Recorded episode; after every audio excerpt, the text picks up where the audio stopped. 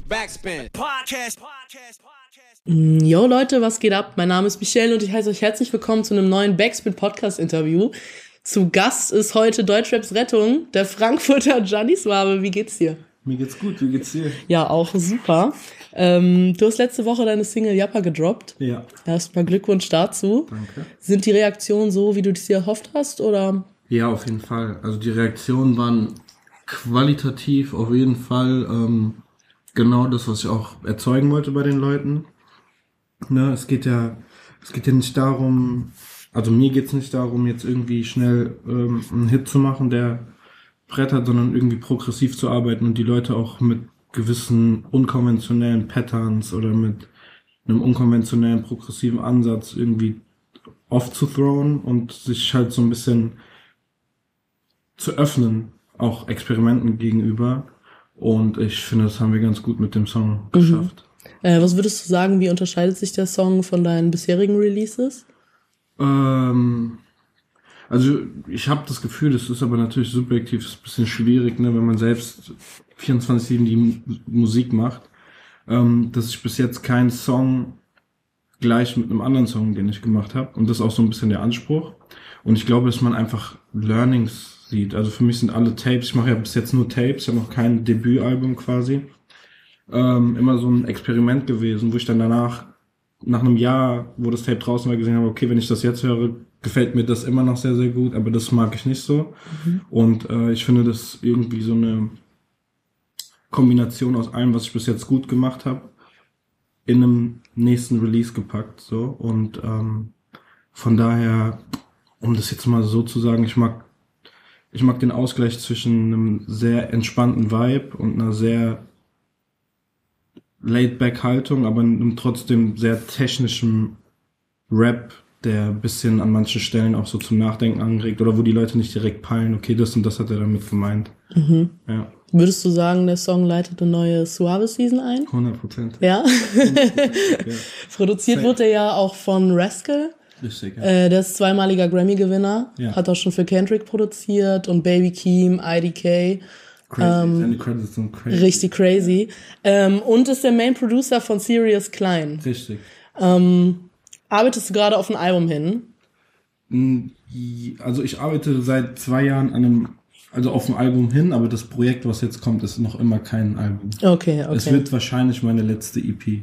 Ja, alright. Ähm, weil du meintest mal in irgendeinem Interview, Sirius Klein wäre ein gewünschter Feature-Gast von dir. Ja. Und wenn du jetzt schon mit dem Main-Producer produced hast, Ja. kann man da vielleicht irgendwie was erahnen, was so die Feature-Gäste angeht? Also, ähm, Sirius Klein ist auf jeden Fall ein guter Homie auch. Wir haben uns jetzt auch ein paar Mal getroffen seitdem. Und äh, auf jeden Fall Respekt an die Arbeit. Äh, ich denke nicht, dass er jetzt auf dem nächsten Projekt sein wird. Aber auch geschuldet der Tatsache, dass ich schon in gewisse Richtungen Ideen hatte ähm, und da so ein paar Leute aus, auserkoren habe, die für mich da in Frage kommen, auch zu bestimmten Songskizzen. Ähm, aber auch zurück zu Rascal, äh, das Team um Sirius herum und Rascal an sich, er macht ja auch viel für Sumpa und für Laila. Ähm, der Typ ist einfach äh, für mich einer der krassen Producer, die ich kenne. Und ich muss auch sagen, dass ich insgesamt relativ blessed bin mit meinem Producer-Umfeld. Eigentlich sehr organisch und sehr auf der menschlichen Seite, erstmal nicht auf der musikalischen Seite hat sich das ergeben. Ja, Und auch viel mit halt- Funkvater Frank, ne? Ja, der ist halt so mein, Ma- also Rio ist ja mein, mein Buddy seit Tag eins. Wir haben ja zusammen auch das Kollektiv. Ja, yes, don't mess with the weather. Ja, kommen wir später noch zu. Ja, ins Leben gerufen. Frankie ähm, ist momentan die Person, mit der ich am meisten Musik mache, Mhm. der auch alles immer so ein bisschen kuratiert und orchestriert, äh, gerade auf Konzeptebene. Und äh, Rascal und ähm, Afro, Never Old Ben, also sind eigentlich so für mich Finest Ja. in Deutschland. Alright. Ähm, wie ähm, hier auf Jappa hat OG Kimo dein Intro gemacht. Ja. Und den hast du damals angeschrieben über YouTube, äh, nicht über YouTube, über Insta, als du Rigor Mortis gehört hast auf YouTube. Ja, safe. Und so ist dann die Zusammenarbeit irgendwie zustande gekommen. So hat es angefangen. Ja. Ja, äh, wie suchst du dir generell deine Feature-Gäste aus? Ähm, Was für Ansprüche verfolgst du da? wie Also- wichtig ist dir da die musikalische, ja, also, also, dass ihr gleiche Vision habt oder sowas? ja, also natürlich steht das Musikalische im Vordergrund. Nur am Ende geht's nicht um um Egos beim Musik machen, sondern es geht darum, wenn man im Studio ist, das, den krassesten Song zu machen. Mhm. So, und den meisten Mehrwert auch für einen Hörer zu schaffen. Ähm, um einfach, ich meine, ich habe angefangen, ich habe damals angefangen zu rappen, da habe ich einen Song gehört von, ich glaube, es war Kendrick. Und ich hatte einfach das Gefühl, ey, also ich hatte Gänsehaut und ich habe, kennst du es, wenn du im Kino bist und du guckst einen Film und du gehst aus dem Film raus und du fühlst dich, als wärst du im Film. Ja, safe. Und dieses Gefühl hatte ich und das wollte ich erzeugen. Ja, okay. Ich habe jetzt einen weiten Bogen gespannt, aber auf jeden Fall, ähm, das ergibt sich eigentlich durch Sachen, die ich höre. Also ich, ich habe keine Angst davor, Leute anzuschreiben, wenn ich die dope finde. So war das auch bei Soli. Äh, wir hatten uns kennengelernt und ich habe mir seine Sache angehört und ich fand's cool. Und dann kam irgendeine Single, ich glaube 2022 oder so hieß die. Und da habe ich dem angeschrieben und gesagt, ey, wir haben uns kennengelernt, ich wusste gar nicht, dass du so krasse Musik machst. Wir gehen ins Studio, 100%. Ja, Taylor Swift Freestyle ist auch einer meiner Faves. Das- Danke, Mann. Die Danke. passt stimmlich sehr, sehr gut zusammen. Sorry, ich, schon, wir haben uns gefunden auf jeden Ja, Ich voll. den Jungen auch. Wir sind ganz, ganz enge Freunde geworden. Manche behaupten, wir wären äh, Zwillinge. Ist nicht der Fall, aber ist auch der Fall. So. Ähm, ja, und ich glaube, es, es hängt sehr viel menschlich, also sehr viel vom Menschlichen ab, weil wenn ich jemanden habe, den ich nicht riechen kann, dann muss ich mit dem auch keine Musik machen. Ne? Mhm. Es geht ja auch darum, was zu vermitteln. ja, voll. Ähm, aber natürlich auch vom Musikalischen. So. Ja. So, das, das ist klar. Äh, in einem anderen Interview meintest du mal, dass deine drei schlechtesten Eigenschaften Ungeduld, Launigkeit und Egoismus sind. Also Egoismus in dem Sinne, dass du den Blick für dein Umfeld verlierst, wenn irgendwie, äh, wenn du gerade eigene Sachen zu stemmen hast oder sowas. Mhm. Wie läuft es dann ab bei der Zusammenarbeit mit anderen Künstlern, wenn es da kreative Differenzen geht, äh, gibt, sage ich mal? Ähm, oder mit deinem Kollektiv auch? Ja, also das Ungeduld-Thema ist ein sehr großes Thema weiterhin. Ähm, das mit dem Ego, also ich glaube, künstlerisch habe ich das mit dem Ego, kriege ich das ganz gut hin. Ähm, ich muss dazu auch sagen, dass ich mit vielen Leuten zu tun habe, mit denen ich viel über über Dinge, die über die Musik hinausgehe, gehen, spreche, so wie Frankie zum Beispiel, also einer meiner größten Gesprächspartner auch, die ich habe ähm, in den letzten ein, zwei Jahren. Und wie gesagt, davon habe ich mich eigentlich komplett gelöst. Also wenn es, ich weiß nicht, wie ich das damals gemeint habe. Also es, mir ging es wahrscheinlich nicht um das Ego, okay, ich muss im Vordergrund stehen oder sowas, sondern dass ich bei Stress relativ schnell in so einen Tunnel komme. Ja, es hört sich wahrscheinlich auch jetzt einfach viel zu hart an. Nee, Ne? Quatsch, ey, voll, voll, voll valid auch. Ähm, aber äh, bei der Musik, glaube ich, habe ich es ganz gut geschafft, mich als Person ein bisschen zurückzunehmen, mit dem größeren Ziel, Musik zu schaffen, die äh, neu ist, die progressiv ist und die den Leuten, vor allen Dingen hier in Deutschland, mal was Neues gibt, eine neue Perspektive. Wie gehst du denn mit ähm, so Kritik aus deinem Umfeld um? Wie beeinflusst das deine Musik?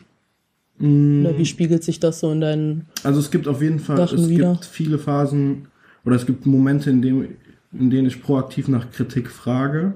Ich muss aber auch sagen, dass ich gerade in einem Prozess bin, wo ich mich komplett davon lösen möchte, weil ich gerne, außer natürlich beteiligte Personen, die am Musikprozess beteiligt sind, mich gerne wirklich so gut es geht abschotten wollen würde von jeglichem Geschmack, der in der Außenwelt stattfindet, um einfach wirklich eine sehr, sehr pure Form von, von Kunst und Musik zu machen. Deswegen würde ich gerne eigentlich auf Kritik in Zukunft verzichten von, von einem äußeren Umfeld und wirklich einfach das machen, was ich, was ich cool Ja. finde. Ja, wie läuft so eine kreative Session bei dir ab? Ist da dein ganzes Kollektiv auch involviert oder gehst du alleine ins Studio, schreibst alleine deine Texte und Boah, es kommt drauf an. Also meistens schreibe ich meine Texte unterwegs, um ehrlich zu sein. Also viel in, in der Bahn ach ja, okay. oder im, im Uber also unter der Dusche kommen dir die besten in, Ideen. In der Deutschen Bahn. So, ja. Wirklich, also viel beim Unterwegssein, weil dann immer so Ideen kommen, ich bin draußen, ich habe Eindrücke. Zu Hause fällt mir das mittlerweile sehr schwer sogar, muss ich sagen, wo ich mir gerade erst so ein kleines Homestudio gebaut habe. Ähm, ich kann das gar nicht so zusammenfassen. Also ich, es gibt bei mir kein Muster. Ne? Ich, ich hatte jetzt erst drei Tage Session wieder mit Frankie und ich habe also ich habe in den drei Tagen wollte ich fünf Songs machen und ich habe zwei, eineinhalb, zwei geschafft. Ähm, ich habe da leider noch nicht den perfekten Weg gefunden, mich so in diesen kreativen Space zu bringen. Ich bin da, glaube ich, auch ein sehr schwieriger Charakter. Ja, also du setzt dich jetzt nicht hin und schreibst einfach deine Texte so runter, ne? Klappt leider nicht. Also ich will, ich will mich gerne dahin bringen, aber ähm, das ist meine größte Herausforderung. Deswegen brauche ich auch ewig lange. Okay, ah ja, ja, du hast ja auch vorher lang nichts released. Das Richtig, letzte, was du released hast, war, okay, jetzt das Feature mit Soli, okay, okay. Genau. Und vorher die Connex EP. Genau, die war Dezember 2021. 21, genau, ja. Ähm, was hast du in der Zeit so gemacht? Ah, also ich sag dir, die letzten eineinhalb Jahre waren ein Ritt. Ähm, die werden auch, glaube ich, von, von allem, was jetzt kommt, wird da, werde ich viel ver, verarbeiten von, von den letzten eineinhalb Jahren. Also es war für mich persönlich sehr wild. Also ich habe sehr viele Sachen erlebt und musste auch lernen, damit umzugehen. Ich hatte persönliche Herausforderungen. Ich war mit Kimo auf Tour, ich war auf Festivals. Stimmt, deine erste Mal- Tour, ne? ich stand das erste Mal vor Tausenden von Leuten ähm, und das fast jeden Tag. Ähm, ich habe das erstmal gelernt, wirklich live ein Künstler zu sein, weil ich da vorher nie wirklich viel Live-Erfahrung hatte. Ähm, und das hat natürlich seine positiven Effekte, aber genauso auch seine negativen als Mensch, ne, wie man damit umgeht, äh, was das mit einem macht. Gerade so der Moment, wenn man wieder ins Backstage geht und alles ist leise und leer. Man hat ja die ganze Zeit einen, einen Dopaminausschuss, der, wenn er weg ist, man den so ganz schnell mit, dann, mit, ne? einer, mit, schlechten, mit einer schlechten Laune verwechselt. Ja, Und es hat erstmal gedauert, bis ich das überhaupt verstanden habe. Und ich wusste nicht, woher das kommt. Ja. Und da ich sowieso schon launig bin, wie ich schon vor ein paar Jahren, äh, vor ein, zwei Jahren ja, ist schon ein bisschen her. hat es das auf jeden Fall nochmal geboostet. Mhm. Und dann noch persönliche Sachen. Also es war, ein sehr wichtig, sehr wichtiges eineinhalb, also sehr wichtige Monate und Jahr für mich, aber auch sehr herausfordernd. Mhm. Deswegen fiel es mir, glaube ich, auch sehr schwer, ähm, konstant Musik zu machen.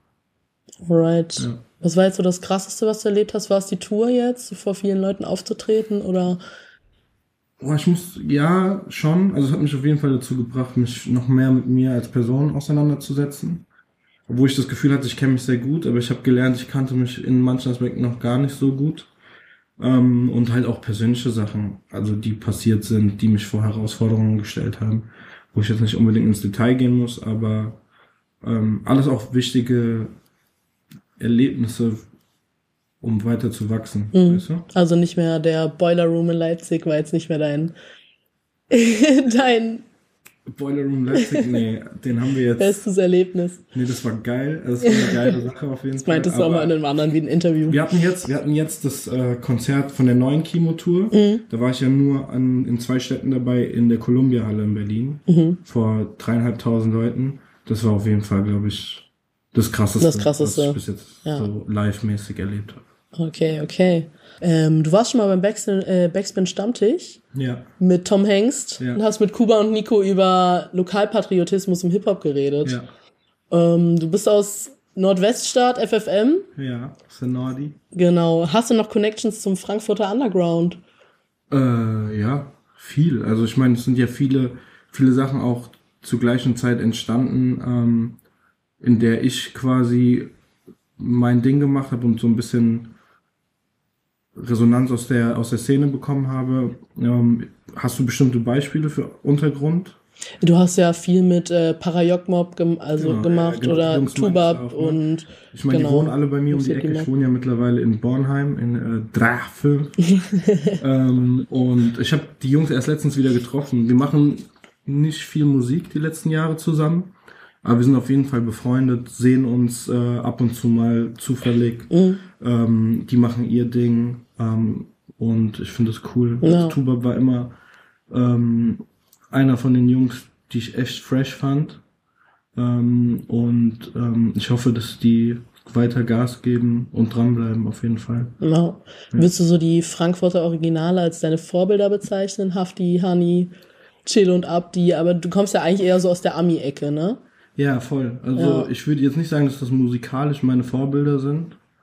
Ähm, So aber das sind auf jeden Fall, geprägt. und das muss man halt sagen, das sind einfach die Leute, die uns Jungs aus der Nordweststadt oder aus Frankfurt gezeigt haben, was es für eine Möglichkeit gibt, mit Musik was Mhm. zu erreichen. Und äh, da denke ich, steht an vorderster Front erstmal Azad, ähm, der eigentlich als erster so auch stolzer Ausländerjunge gesagt hat, ey, ich bin, ich bin Kurde, ich bin das. Der hat, der hatte eine Stimme für die Jungs halt, das erste Mal auf Deutsch und ich glaube, das war eine ganz, ganz große Sache, die wir auch heute gar nicht mehr so auf dem Schirm haben. Ich hatte vor ein, zwei Jahren, glaube ich, schon eine Doku geguckt. Ähm, Dichter und Denker, glaube ich, hieß die, so irgendwie HR, ich weiß, ich weiß nicht, irgendwie sowas. Und da ist mir das auch erstmal nochmal bewusst geworden, was für ein Impact eigentlich jemand wie Azad damals hatte. Ähm, und ich glaube, das wissen viele junge Kiddies gar nicht mehr. Und deswegen, also für mich, also Cello Abdi, Haftbefehl, Hannibal, äh, das sind für mich trotzdem irgendwo Wegbereiter. Mhm. Und ich habe auch äh, größten Respekt davor. Ich habe auch schon diverse Male versucht, da mal musikalisch was zu machen. Bis jetzt hat es noch nicht geklappt. Bis jetzt noch nicht, aber, aber kann ja noch kommen. Das wird, das wird noch. aber eigentlich kommst du eher aus der Ami-Ecke, also so Kendrick Lamar, ASAP Rocky, Frank Ocean auch ganz groß mhm. bei dir. Mhm. Wie kam denn da überhaupt der Switch zum Deutschrap? Äh, der kam eigentlich nur, weil ich selbst rappen wollte und ja. ich wusste, dass wenn ich das auf Englisch mache, das absolut ass ja, okay. und meine englische Aussprache auch ähm, nicht, ähm, also nee, also es war überhaupt gar keine Option. Ne? Am Ende des Tages wollte ich das, was die Jungs in Amerika oder in England machen, ähm, auf Deutsch machen mhm. und das hat mich inspiriert und dazu gebracht, zu gucken, wie kann ich einen eigenen Sound entwickeln, wie kann ich was schaffen, was es so noch nicht gibt. Ja. Und nicht nur in Deutschland, indem ich was mache, was jemand anderes macht und dann auf Deutsch projiziere, sondern wirklich was ganz eigenes zu schaffen. Ja. Weil ich auch zu vielen Zeiten immer das Gefühl hatte, dass wir dadurch, dass wir uns so krass inspirieren lassen in Deutschland, wir gar keinen eigenen Sound haben. Und das wollte ich irgendwie packen. Ja. Es ist aber ein schwieriger Weg, also, ne, ich meine, so, ich glaube, Deutschland ist noch nicht so relevant, zum Beispiel im europäischen Vergleich. Da hat man England und Frankreich, Voll. mittlerweile Spanien, übertrieben hart. Mhm. Aber was macht deutschen Sound aus in dem, in dem europäischen Vergleich? Das juckt niemanden. Ja, hast du schon mal überlegt, auf Spanisch zu rappen? Du bist ja halb Spanier, ne? Das ist witzig, dass du das äh, ansprichst, weil das ähm, neue Projekt wird sehr, sehr, sehr influenced von meiner spanischen, von meinen spanischen Ach, Wurzeln sein. Okay. Ich werde nicht komplett auf Spanisch rappen, weil ich auch Spanisch nicht genug beherrsche. Also sprichst gar nicht fließend. Ich spreche nicht fließend. Okay. Ich, ich verstehe alles und ich spreche, also ich kann mich unterhalten, mhm. aber nicht so, dass es für mich authentisch genug wäre, jetzt einen ganzen Part auf Spanisch zu rappen. Es gibt auf jeden Fall immer mal wieder Sätze ähm, und ähm, noch andere Aspekte, die wir dann sehen werden, so sobald das Tape raus ist. Ähm, aber das hat auf jeden Fall heavy influence diesmal, tatsächlich, ja. Ja, sehr nice. Deine Mutter Spanierin und dein Vater Deutsch-Italiener. Richtig. Wie hat dich die Musik, also mit welcher Musik bist du überhaupt generell erstmal aufgewachsen und wie haben dich diese Einflüsse so geprägt? Also meine ersten Erinnerungen war auf jeden Fall viel also von meiner Mom, viel Eros Ramazzotti. ähm, viel, kennst du dieses äh, Laura Non C'è? Kennst du den Song? Nee, stimme, stimme an. Nee, das macht. Den muss der mal geben. Das ist so, das ist so eine Erinnerung. Es lief immer sehr viel MTV und Viva. Also ich mhm. kann mich noch an das eine Video erinnern von Jamiroquai. Da ist er auf so einem Laufband über so Möbel gelaufen. Daran kann ich mich noch ganz dunkel erinnern. Und dann fing es an mit meinem Dad, weil mein Dad äh, früher, der war sehr auf Funk mhm. und äh, so Gap Band, ähm, und vor allen Dingen so auf, äh, wie, wie nennt man das? Das war auch Funk. So Afrika Bambata, so Electric mhm. Boogie und sowas. Und das war so, also Afrika Bambata war die erste Erinnerung, wo ich so gesagt habe, boah, das ist was, was mir richtig gefällt. Das war dieses Planet Rock, hieß es. Und ähm, mein Dad hat dann immer so Roboter-Moves so gemacht. Mhm. Und das wollte ich dann auch kennen. Natürlich war dann der Zugang so zu Hip-Hop, Funk, zu dieser ganzen Richtung so gegeben. Und dann fing es irgendwann an mit, was weiß ich, Missy Elliott, Buster Rhymes, Snoop Dogg. Das waren so meine ersten mhm. Berührpunkte. Ich glaube, da war ich so neun oder zehn. Mhm. Und dann war es eigentlich nur noch Hip-Hop ab dann. Ja, alright. Ein Alltime-Favorite von äh, dir, also ein Alltime-Favorite von mir, von dir, ist ja. äh, auf jeden Fall ähm, Chiefs. Chief. Mit Brother Nay und oh. Ali Alistair? Ich weiß gar nicht, Alistair, wie richtig. Ja, Alistair, Alistair. Ja. Alistair. Ähm, ist ein einziges internationales Feature bisher. Ja. Ist in die Richtung irgendwas geplant? Äh, sehr gerne. Ich, also wenn es nicht, also wenn sich das authentisch ergibt und es nicht so ein typisches Deutsch- und US-Feature ist, wo die Leute dann immer in ihrem Parts über Deutschland rappen, damit es klar ist, dass sie sich hier noch so Fans holen. Also wenn sich das natürlich ergibt, so wie es bei Nay war. Hm, also muss kein Dings draus machen, ist natürlich, ein, also Skepta ist einer der krassesten. Ich muss sagen, UK, UK ballert mich komplett. Also ich höre das fast mehr als US. Ähm, momentan. Und Skepta ist da für mich schon das Nonplusultra. Ähm, aber es gibt auch noch ähm, Parsalieu, finde ich todeshart Mhm. noch. Finde ich einer, einer der freshesten Sachen. Ähm, ich feier, ähm, wie heißt der nochmal mit der Maske? Im Handschuh? M. Handschuh, genau. Da war ich auch auf einem Konzert in Ja, habe Frankfurt. ich auch letztes Jahr auf dem Splash gesehen, Ja. sehr krass. Feier ich, also da gibt's genug Beispiele. Ja, Naja, also ein Skepta-Feature ist halt natürlich. Okay, aber okay, Da muss man auch erstmal was, ein gewisses Level erreichen. ja. Wie würdest du sagen, hast du dich musikalisch weiterentwickelt? Oder wie würdest du deinen Stil selbst beschreiben? Also ich, es fühlt sich immer noch an, als, als wäre ich in der Erfindungsphase Mhm. so, weiterhin.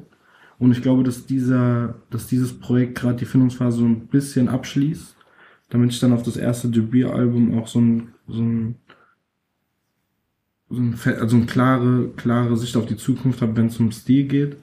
Aber es ist wirklich ever, also ever changing, muss ich wirklich sagen. Ich, ich, ich versuche immer Sounds und Sachen, die mich selbst zu der Zeit äh, inspirieren und flashen, irgendwie mit reinzunehmen, ohne irgendwie einfach was zu übernehmen. Und ähm, ich glaube, ich habe mittlerweile eine ganz gute Balance gefunden zwischen einer Komplexität in dem, in dem, ähm, in der Art und Weise, wie ich rappe, aber auch eine ganz klare, pure Authentizität mit den Sachen, die ich sage. Das ist, glaube ich, immer noch der größte Schritt und auch die Mhm. größte Hürde, also einfach so ehrlich wie es geht zu sein. Das flasht mich zum Beispiel so bei Brand Fayez, den habe ich tot gehört letztes Jahr, also war, glaube ich, Top 1 in meiner in meinem Spotify-Rap, weil der so Sachen sagt, die eigentlich todesunangenehm und auch so eigentlich nicht cool sind. Aber es ist einfach ehrlich. Weißt du, was ich meine? Ja. Was hat er gesagt? Er hat gesagt, ähm, wenn wir nicht mehr zusammen sind, dann möchte ich, dass du weinst, weil wir nicht mehr zusammen sind. So anstatt zu sagen, okay, ich bin zu cool dafür. Ja, ja, ja, Das ist okay. also so ich sehe, ich sehe, dass du einfach einsehen, welche Schwächen man hat und auch einfach offen darüber reden, ohne dass es corny ist und dass man so ein Ja, Dave Chappelle hat dich auch inspiriert, meintest du mal Dave irgendwann. Chappelle ist, glaube ich, mit Also- einer der größten Inspirationen. Ist schon eher so, wenn die Leute eine Anti-Haltung haben, dann Wie meinst kann, du? holst du dir da irgendwie Inspiration raus. Na, was heißt eine Anti-Haltung? Ich finde, Dave, Oder Dave, einfach authentisch. Dave Chappelle sagt einfach die Sachen, die er denkt Mhm. und begründet die einfach ähm, so geschickt und auch, also ich, ich kann, also ich finde, Dave Chappelle ist kein Comedian für mich. Dave Chappelle ist für mich jemand, der in der Neuzeit Perspektiven schafft auf gewisse Thematiken und Dynamiken in der Gesellschaft, wie es kein anderer tut. Also ich würde mir sogar wünschen, dass der mal so ein, äh, ein richtig so nicht nur eine Autobiografie schreibt, sondern einfach mal ein Buch schreibt oder irgendwas.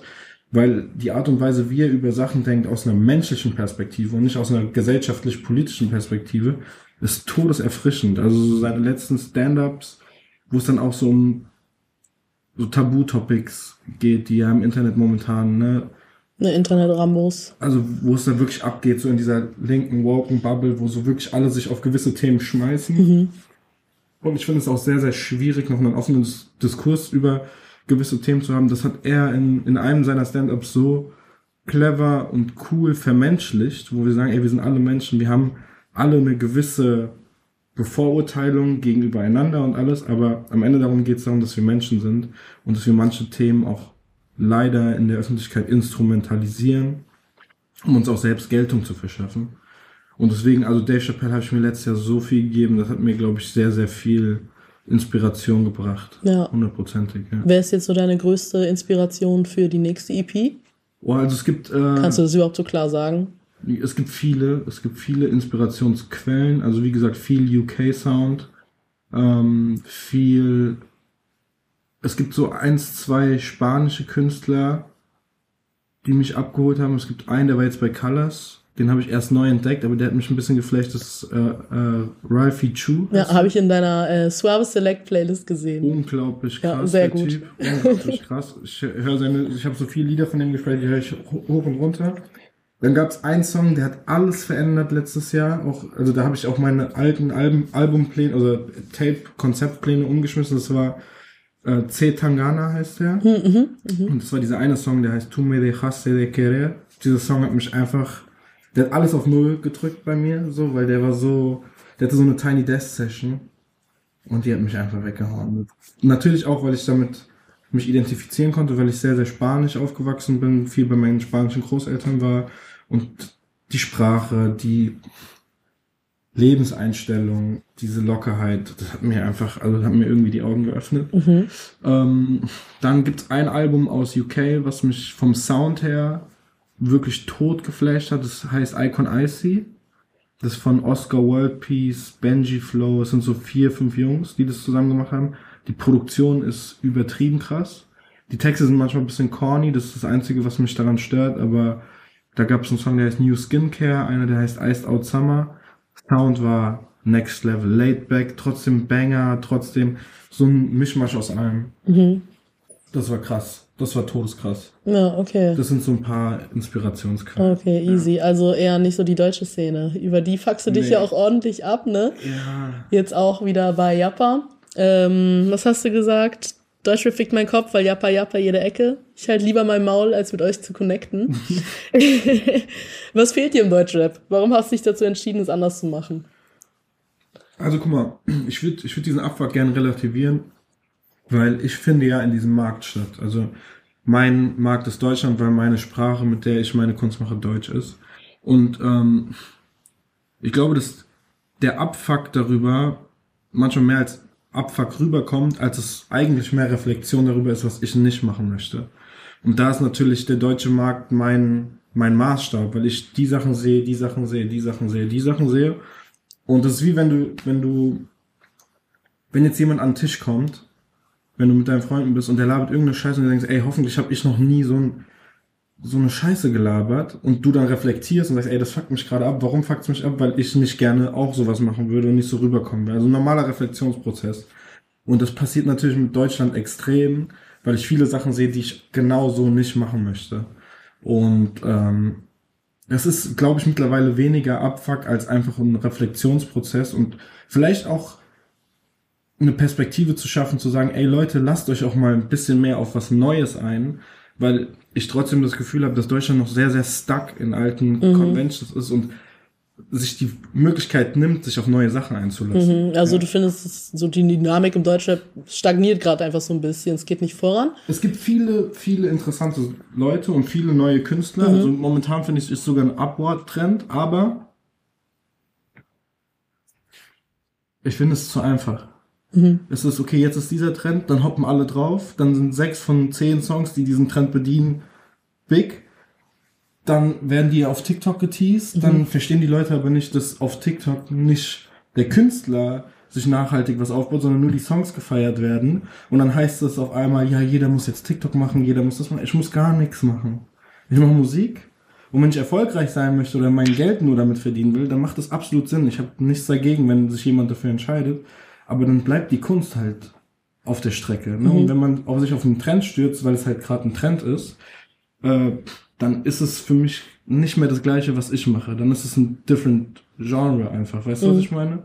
Weil wenn ich jetzt sage, okay, ich, ich, ich höre hör seit einem Jahr zum Beispiel UK Garage und ich finde es krass, ich will mein- will mein eigenes Ding draus machen, ist was anderes als ein Garage-Spiel zu nehmen und einfach sein Ding darauf durchzuziehen, weil es gerade in ist. So. Und ich glaube, die Sensibilität für diese kleinen Feinheiten, zu sagen, ich arbeite wirklich progressiv als Künstler und ich möchte einen Mehrwert für die Entwicklung des Genres Deutschrap haben, als einfach alles zu tun, um Geltung zu bekommen, weißt Ja, du? voll. Und eigentlich hat es mit mir nichts zu tun. Deswegen reflektiere ich viel darüber, warum mich das aufregt. Aber wahrscheinlich ist es die Reflexion zu sagen, okay, das möchte ich nicht und das möchte ich nicht, deswegen finde ich das gerade scheiße oder deswegen gefällt mir das nicht. Aber es ist gar nicht so viel Abfuck, wie es rüberkommt wahrscheinlich. Ich finde nur Deutsche und Deutschland ist halt in unserer Bubble, in der wir uns befinden, bisschen peinlich. Alle Leute sind peinlich. Statement. Nee, also wirklich.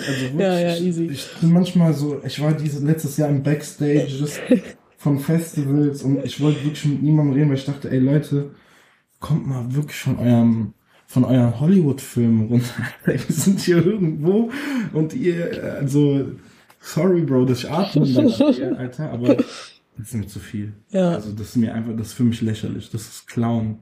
Deswegen sage ich auch mit dem Yappa Yappa Rap Shit, äh, was, irgendwas mit Clown sage ich schon auch.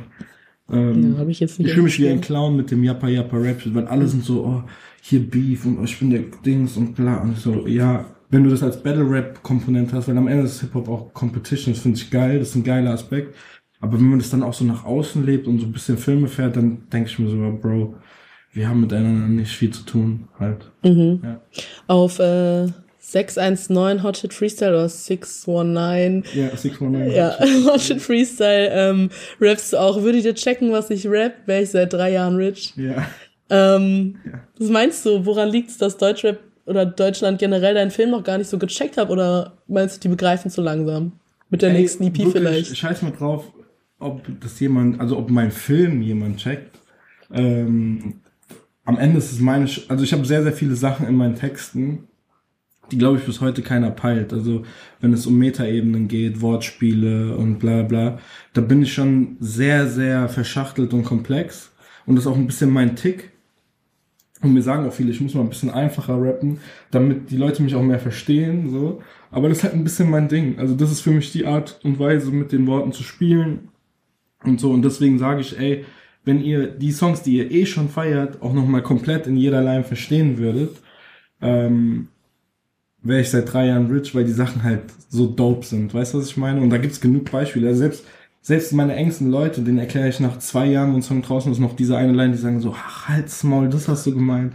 Und bla bla bla. Und das ist für mich so ein bisschen dieser, dieses, dieses Spiel-Rap, also mit den Worten zu spielen, Sachen zu sagen und auf einer anderen Ebene noch was anderes zu sagen. So, das finde ich schon geil. So, Ja. also gerade das so Wortwahl, coole Worte wählen, ein Wortbild, ein Wortraum schaffen.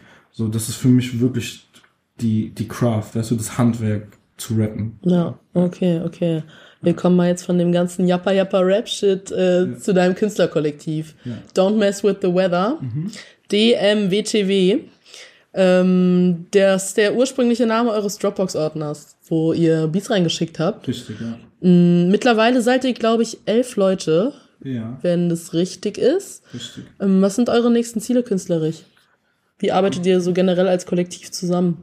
Also, ähm, wir haben halt, also wir, ich habe ich hab immer persönlich gesagt, wir sind eigentlich ähm, Homies, die sich durch Zufall, teilweise durch die Musik, teilweise auch durch vor, also vorher kennengelernt haben, die alle irgendwie ein kreatives Potenzial haben.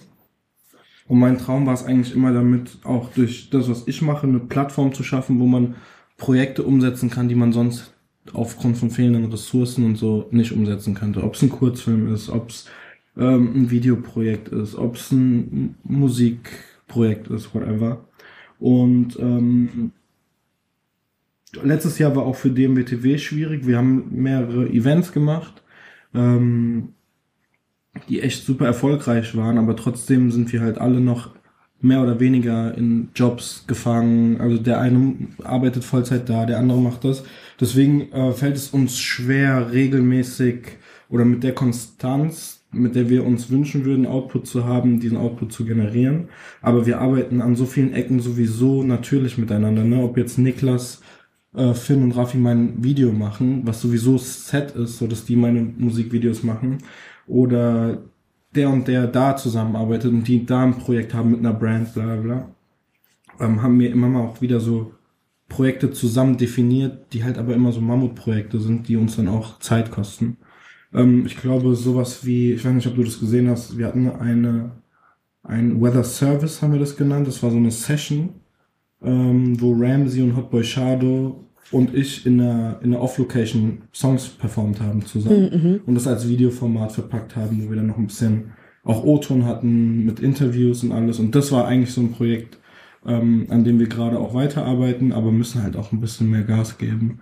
Ähm, aber wir haben halt viel, viel, viel Potenzial Ja, in diesem Kollektiv und arbeiten eigentlich äh, von Monat zu Monat dran, dieses Potenzial nicht zu verschwenden, sondern uns zusammenzusetzen, so gut es geht und coole Sachen zu machen. Also es ist gar nicht so ein offizieller Rahmen, sondern eher Jungs, die sich versuchen, gegenseitig zu motivieren, coole Sachen zu machen, weil wir die Möglichkeit haben. ja. Bleibt es jetzt bei den elf Leuten oder ist da noch Luft nach oben? Ey, ist das das, wie es sich einfach ergibt? Das ist gar nicht so streng definiert eigentlich. Für mich gehört auch Frankie zu DMBTW. Äh, rein, rein symbolisch. Weißt du, also Leute, die ich. Das ist eher eigentlich eine. DMBTW ist eigentlich mehr eine Idee, würde ich mittlerweile sogar sagen. Eine Idee oder eine Wunschvorstellung von der Art und Weise, wie man wirklich mit dem höchsten Ziel kreativen Output zu haben und nicht erfolgreich, also äh, Geld zu machen, sondern einfach dopen Stuff zu machen, ob das visuelle Sachen sind. Vor, vor also so Idole waren in dem Kollektivgedanken immer sowas wie äh, ASAP beziehungsweise Org, die alle Visuals in diesem ASAP Rocky Umfeld machen. Ähm, oder ähm, Golf Wang, so, so Sachen. Das fand, also das fand ich immer so erstrebenswert. Ja, Mode wollt ihr auch noch machen, habe ich mal gelesen. Ja, ah, also damit habe ich nichts zu tun. Okay. So, aber da sind auf jeden Fall Jungs, äh, die da sehr interessiert und sehr involviert schon seit mehreren Jahren sind dabei. Mhm. Ähm, unter anderem Sanchez, Raffi äh, und auch Saad. Ähm, aber genauso wie ich braucht auch das Kollektiv immer seine Zeit. Ich glaube, wir, wir hängen uns manchmal an unserem Anspruch, also Anspruch an den Sachen auf und kommen dann nicht in, in Gang. Ich glaube, das sind einfach Ja, Prozesse, die man durchlaufen muss, um an den Punkt zu kommen, an dem man sein will. Ja. Und natürlich fehlende Zeit und Ressourcen, trotz alledem. Ne? Also, ja. Voll, du hast auch irgendwann mal gemeint, dass du äh, das gerne als Plattenlabel etablieren würdest irgendwann mal. Mm, weil du deine Legacy nach jetzt, du bringst jetzt noch paar EPs raus und Alben, aber irgendwie, du meintest, dass du dir äh, deine Legacy nicht kaputt machen willst damit. ja. Das heißt, also der Anspruch an den Künstler, dass du dem irgendwann nicht mehr gerecht werden kannst mit der Zeit oder Ja, ich glaube, irgendwann sind, sind, sind die Sachen auserzählt. Mhm. Ne? Also ich kann natürlich, ich will jetzt nicht dafür garantieren, wenn ich weiß, okay, ich drop noch ein Album und das bringt mir äh, nochmal Spaß und Geld. Ähm, kann es auch sein, dass ich so ein Album mache, was ich vielleicht jetzt sage, würde ich niemals machen. Aber mein Traum wäre es schon, ein, ein gewisses Pensum an Alben zu machen, wo ich dann das Gefühl habe, okay, es ist jetzt auserzählt, ich habe alles Mhm. gesagt, jeder weiß, wie ich zu den De Dingen und Topics stehe. Das hängt natürlich dann auch davon ab, wie sich die Gesellschaft weiterentwickelt oder ob es immer wieder neue Themen gibt, die ich künstlerisch verarbeiten muss, ob ich das dann mache für mich und einfach Musik schreibe, um für mich einfach damit klarzukommen oder das zu verarbeiten. Ähm, aber ich würde dann schon irgendwann gerne in die Richtung gehen, dann jüngere Künstler ja, aufzubauen. bisschen in den. Hintergrund. Ja, weil ich schon das Gefühl hätte, ich wäre auch ein super Manager eigentlich. Ein super Manager und A&R. Ah, Das wäre schon okay. mein Traum für die Zukunft, glaube ich, wenn, Ja, nice. wenn mein Ding dann mal durch ist. Mm, genau, was meintest du eben? Wer macht deine Musikvideos? Claudio, Finn Und Niklas. und Das Niklas. sind so die, die Hauptjungs. Also Claudio, aka Raffi, Mhm. ähm, ist eigentlich so der kreative Head, der das alles so ein bisschen directed. Äh, wir sitzen immer zusammen und überlegen uns, was ist die Idee, was ist der, was ist der Ton oder was wollen wir, also wir wollen, also das Ziel von dem Musikvideo ist ja immer den Song aufzuwerten. Ja, Und was wollen wir mit dem Video visuell vermitteln, was dem Song noch was gibt? Das machen meistens Raffi und ich. Oft ist dann auch Finn und Niklas in dem Prozess schon mit drinne. mhm. Und ähm, ja, die visuelle Umsetzung machen dann tatsächlich Finn Niklas. Es ist auch noch ein Nick am Start. Der ist aber auch sehr, sehr eingebunden in seiner persönlichen Entwicklung. Ist ein junger, sehr, sehr talentierter Kerl. Ähm, und in dem Kreis machen wir das. ja, cool. Äh, genau, ich wollte nochmal zurückkommen zur OG Chemo Tour, da warst du ja letztes Jahr dabei. Äh, wie gehst du mit Lampenfieber um? Wie aufregend ist es noch für dich aufzutreten? Also Bereitest du dich auf so einen Live-Auftritt vor? Ja, also ich kriege auf jeden Fall viel, äh, viel Stress mit Sanchez, weil ich mich nicht genug vorbereite auf so Sachen. Also ich gehe da immer sehr leger mit um irgendwie. Ähm, ich habe mir wirklich, ich habe mich eingeschissen vor dem ersten Auftritt letztes Jahr, das war beim Süd-Süd-Festival. War aber auch der erste Auftritt nach Corona und zwar direkt vor, wie viel waren es, zweieinhalbtausend oder zweitausend Leuten. Ähm, da habe ich zwei Stunden davor mit niemandem mehr geredet. Ich war hinten im Feld und bin meine Texte noch durchgegangen. Und ich muss ehrlich sagen, also auf der Tour nach dem zweiten, dritten Stop ist das nicht mehr, also es ist keine Aufregung in dem klassischen Sinn. Und ich bin auch sehr froh darüber, weil ich sehr anfällig dafür war. Sondern es ist wirklich, ein, es kommt ein Automatismus rein, der einem aber auch ein bisschen mehr die Möglichkeit gibt, mehr darauf zu achten, was man besser machen will, wie man rüberkommt. Also man hat ein klareres Gefühl. Das andere, wenn man sehr aufgeregt ist, ist auch ein sehr krasses Gefühl, wenn man ist in so einem Strudel und es passiert einfach.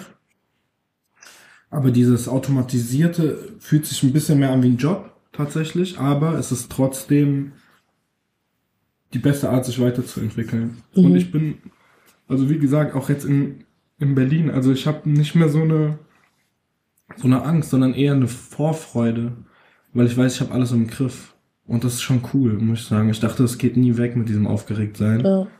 Aber es geht. Ich weiß noch damals, muss ich jetzt einmal sagen, ähm, da hatte ich meinen allerersten Auftritt Und habe ich davor mit Visavi geredet. Und sie hat mir gesagt, ey, mach dir keine Sorgen, das wird immer so bleiben. Und ich so, scheiße, aber es ist nicht so geblieben vis-à-vis. Ich konnte es widerlegen. Ähm, ja. Ja, sehr gut. Wie sieht's denn aus mit Festival Season dieses Jahr? Ähm, Steht da irgendwas also an? es gibt, es gibt, glaube ich, ein, ein Festival, ein kleineres, wo wir spielen, aufgrund auch von so einem lokalen Ding, wo ich gesagt habe, okay, das würde ich gerne supporten, aber ansonsten haben wir uns größtenteils zurückgezogen dieses Jahr, Mhm. weil ich gerne mit dem kommenden Projekt auch mein Live-Konzept komplett anpassen und überdenken wollen würde Mhm. und dann nächstes Jahr als Startphase für ein neues Live-Feeling, Johnny Suave, ähm, Eigene Tour? we will see. Schauen wir weiß mal. Okay, okay, okay. Hattest du schon mal so einen Punkt, wo du dir dachtest, okay, fuck it, ich höre jetzt auf? Mit Musik? Ja. Nö, Nee, gar nicht. absolut nicht. Ne. Okay. Ich meine, also man, man ist in einem konstanten Hustle, gerade wenn man noch nicht so big ist Mhm. und weiß, okay, hier für die nächsten Dings krieg ich so und so viel. Und ähm, darauf gehe ich jetzt nicht ein, das ist ein anderes Topic, das ist ein bisschen schwierig momentan. Ich bin gerade in so einer Übergangsphase. Auf jeden Fall ist viel Hustle Mhm. und man fragt sich an manchen Momenten so, ey, wie lange, wie lange packe ich das noch, diesen Hustle so zu tragen? Weil ich sehr viel eigenes Geld investiere und auch noch nicht viel verdient habe. Also ich habe schon ordentlich Vorschüsse bekommen, aber die haben wir halt auch komplett zu 100% reinvestiert. Ähm, und ich war aber nie an dem Punkt, wo ich gesagt habe, okay, ich überlege aufzuhören. Okay. Es ist eigentlich jetzt Plan A und es gibt auch keinen Plan B. Ja. Und ich bin cool damit. Gehst du auch an schlechten Tagen ins Studio? Recorden? Ja, aber es ist meistens nicht so eine gute Idee. Okay. Also ja, also manchmal, manchmal bringt's halt was, manchmal zieht's mich aber auch noch mehr runter. Und an schlechten Tagen zu recorden ist, auf der einen Seite darf es keine Ausrede sein, aber auf der anderen Seite hört man es auch, meiner Meinung nach. Ähm, und ich hatte schon Tage, da bin ich dann halt trotzdem ins Studio und hab gesagt, komm, ich reiß das jetzt. Und hatte dann einen Song gemacht, an dem ich drei Wochen saß und hab den recorden, da hat er sich so ass angehört, dass mich das noch mehr runtergezogen hat. Ähm, und mich dann wirklich auch nochmal drei, vier Tage in so ein Loch gezogen habe. Ich dachte, ey Bro, was sitzt du drei Wochen dran, dann ist es am Ende scheiße. Aber ich habe ihn nochmal recorded und dann war es Feier. Mhm. Deswegen, also, es ist als, am Ende des Tages ist es eine kreative Arbeit, ne? Und das Ja, kriegt voll. halt Kopf. Was ist dein Lieblingstrack von dir selbst? Wenn du da einen hast? Ähm, was ist mein Lieblingstrack von mir selbst? Ich habe auf jeden Fall Favoriten. Ist, ähm, The Hills Have Eyes ist einer meiner Faves. Einfach soundmäßig. Die Art und Weise zu rappen, hatte ich das Gefühl, hat so und macht so niemand. Mhm. Und hat das Gefühl, da haben wir was Neues geschaffen. Genauso bei Birdman. Birdman, glaube ich, mein Fave-Track von mir selber. Ähm, und Jappa. Und Jaffa. Ja. Also wenn ich keinen, wenn ich einen neuen Song mache und der ist nicht besser als alles, was ich bis dahin gemacht habe, will ich ihn auch nicht releasen. Okay, fein. Das ist für mich ein Step back. Ja. Was denkst du ist, ähm, was würdest du sagen, ist der beste Zeitpunkt und, und Ort, deine Musik zu hören? Du hast ja eben schon gesagt, dass du eigentlich anstrebst, ähm, dass man das so im gechillten Modus hören kann, aber auch um, also, dass Ja. du es erstmal zehnmal hören musst, um die Musik überhaupt zu checken, so. Ja. Boah, also ich meine, jeder Song hat halt eine andere Stimmung. Ne? Also ich habe gestern erst wieder so einen Song entdeckt, den habe ich so vor acht Jahren gehört. Mhm. Und der war ein äh, Soundtrack von einem Anime, den ich damals geguckt habe. Und dann war ich so im Uber. Ein großer One Piece Fan, ne? Hä? Du bist großer One Piece Fan Ey, auch. nicht nur One Piece. Ich, also One Piece ist auch ein großes Ding, wobei ich da gerade mich ein bisschen zurückgezogen habe, weil es mir zu anstrengend ist. Ich gucke jede Menge Animes, schon seit 12, 13 Jahren. Ähm, und bin großer Fan vom Genre. Sehr inspirierendes Genre, sehr. Ich glaube, viele verwechseln das immer, die keinen Zugang dazu haben, weil es Zeichentrick ist mit so kindischem Stuff. Aber tatsächlich gibt dieses Medium einem noch mehr Möglichkeiten, gewisse Emotionen zu schaffen oder auszulösen beim Konsumenten, weil es einfach eine fiktive Welt ist, die so mit echten Schauspielern vielleicht gar nicht so erreichbar ist. Deswegen, ja. Ähm, aber ja, zu dem Soundtrack, ich habe den gehört, ich war im Uber gestern. Ähm, und der Song hat mich einfach so gekickt. Ich habe Gänsehaut bekommen, ich bin emotional geworden. Und es hat, aber es war, es war ein schöner Moment einfach. Also wenn ich so Momente schaffe, ob das jetzt ein Turn-Up-Song ist und jemand ist auf einer Party und hört den und kriegt Gänsehaut, Oder ähm, es ist gerade ein schwieriger Moment, man ist unter Druck und man hört ihn und es schafft irgendwie Ruhe. Das sind so, glaube ich, das, also dieses Emotion, also wirklich jemanden emotional packen. Mhm. Das ist, glaube ich, das höchste Ziel, was man mit der Musik erreichen kann. Ja. Du meintest mal irgendwann im Interview, dass du dich äh, hart unter Druck gesetzt fühlst, wenn jemand anders einen Bombentrack released.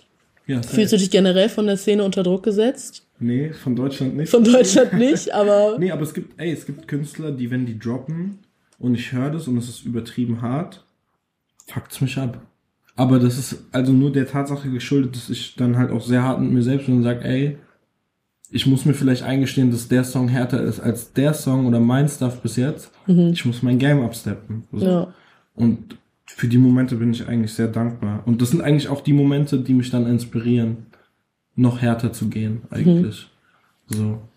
Also ich habe mit Deutschrap angefangen, ich dachte, ich bin sowieso der Allerkrasseste. So. Denk, also für mich natürlich, wer nicht denkt, dass er der Beste ist in dem, was er tut, äh, das ist schon mal der falsche Ansatz. Aber diese Momente, wo dann einer einen Song rausklatscht und denkst dir so, boah, ich hasse dich gerade, sind immer die Momente, wo ich wahrscheinlich eine Stunde später dann an meinem Text sitze und sage, okay, boah, ich muss das nochmal härter machen, Okay. ich muss nochmal das machen, bla bla bla. Also eigentlich die- ganz gut für deine Voll. Motivation und Kreativität. Voll. Und ich freue mich auch, wenn harte Songs in Deutschland rauskommen. Weil am Ende des Tages bin ich ja ein Teil dieser Bubble Hm. und ich möchte auch verantwortlich dafür sein, dass irgendwann es nicht nur noch heißt, wenn es um Europa geht, oh UK und Frankreich, sondern Deutschland auch. Ja, was würdest du sagen, ist dein Alleinstellungsmerkmal? Ich weiß gar nicht, habe ich das eben schon mal gefragt? Ich glaube nicht. Boah, mein Alleinstellungsmerkmal. Die Art und Weise, wie ich schreibe. Mhm. Ich denke, ich habe eine sehr, es soll jetzt nicht eine arrogant oder so rüberkommen. Ich würde objektiv sagen, auch von dem Feedback, das ich bekomme, ich glaube, dass niemand so klingt in Deutschland wie ich und auch niemand so schreibt wie ich. Und ich habe großes Glück, meinen eigenen Style gefunden zu haben, der vielleicht auch nicht bei allen ankommt, Hm. weil den auch Leute nicht verstehen und auch nicht verstehen wollen, weil das nicht ihr Type ist, aber die Art und Weise, wie ich schreibe, meine Wortwahl, äh, meine Stimme und die Art und Weise zu rappen, ist meiner Meinung nach unique. Okay, Darauf cool. bin ich auch stolz. Ja. Ja. Kannst du auch auf jeden Fall sein. Danke. Ähm, ja. Ich glaube, ich wäre jetzt soweit durch. Willst du noch irgendwie den Leuten was mitgeben? Willst du noch irgendwas anteasern, vorbereiten, mitgeben, irgendwas? Ähm, ja, will ich. Gib mir mal eine Sekunde. Wenn ich schon die Möglichkeit habe, zu Leuten zu sprechen. Ähm, ich bin nicht euer Vater und ich bin auch nicht der krasseste, dass ich irgendjemandem was erzählen kann, aber ich kann nur dazu ermutigen, wenn ihr Musik macht, euch nicht von Trends und Hypes beeinflussen zu lassen, sondern das zu machen, was ihr machen würdet, wenn ihr das auch nicht releasen würdet. Dass man nicht davon ausgeht, dass die ganze Welt das hört, weil das meistens der Output ist, der am Ende alles verändert und auch Trends setzt. Ähm, und das eigentlich auch bezogen auf alles, was ihr im Leben macht. Habt keine Angst davor, anders zu sein. Habt keine Angst davor, das zu sagen, was ihr denkt. Und seid offen für auch Meinungen, die dagegen sprechen. Und seid einfach coole Menschen. Ja, wirklich. Seid keine Pikos. ja, easy. Hey Gianni, ich bedanke mich auf jeden Fall bei dir. Ich danke War ein dir, nice Gespräch. Ähm, ja, und wir werden ja in nächster Zeit dann hoffentlich noch ein bisschen was hören von dir. Ich, ich Wie lang dauert's? Ja, es geht jetzt bald weiter. Okay, es geht Ja. bald weiter. Sehr cool. Ja, dann ähm, wünsche ich dir noch einen schönen Tag. Wünsche ich dir auch. Ich hoffe, die Aufnahme hat geklappt. Ich hoffe auch. Das sehen wir gleich mal. Ähm, und euch da draußen, danke fürs Zuhören. Ähm, macht's gut und ein schönes Wochenende euch. Ciao, ciao. Backspin. Podcast. Podcast.